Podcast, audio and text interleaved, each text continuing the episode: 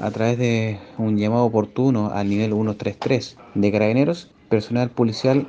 logra trasladarse de forma inmediata al domicilio de la víctima, constatando que la víctima se mantenía con lesiones eh, cortopunzantes de un arma blanca, lo cual permitió eh, a través del radio actuar de carabineros poder eh, efectuar el traslado al hospital base de Puerto Montt,